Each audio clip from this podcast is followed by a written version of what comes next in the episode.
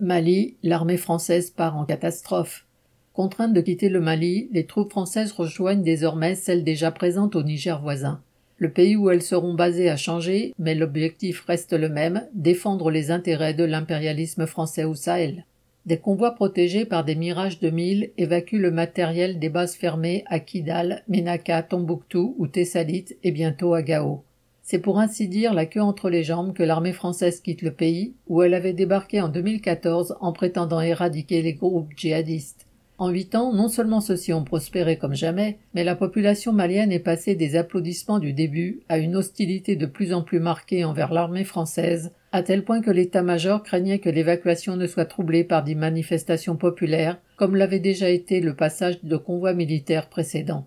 Les gouvernements maliens successifs mis en place par Paris ont été renversés par deux coups d'État militaires, dont le dernier a entraîné le remplacement des militaires français par les mercenaires de la société russe Wagner.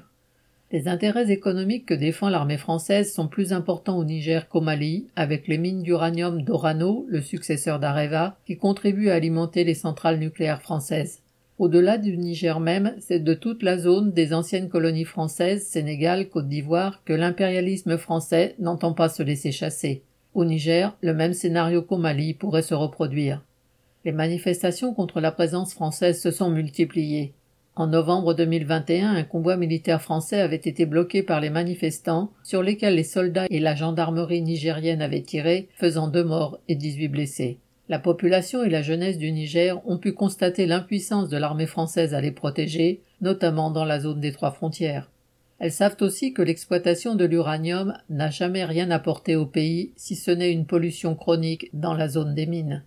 Le Niger a vu les ressources de son sous-sol pillées par l'impérialisme français et reste un des pays les plus pauvres du monde. Au Niger comme au Mali, la population a toutes les raisons de vouloir mettre dehors les troupes françaises et elle ne peut qu'avoir le soutien des travailleurs français. Daniel Mescla.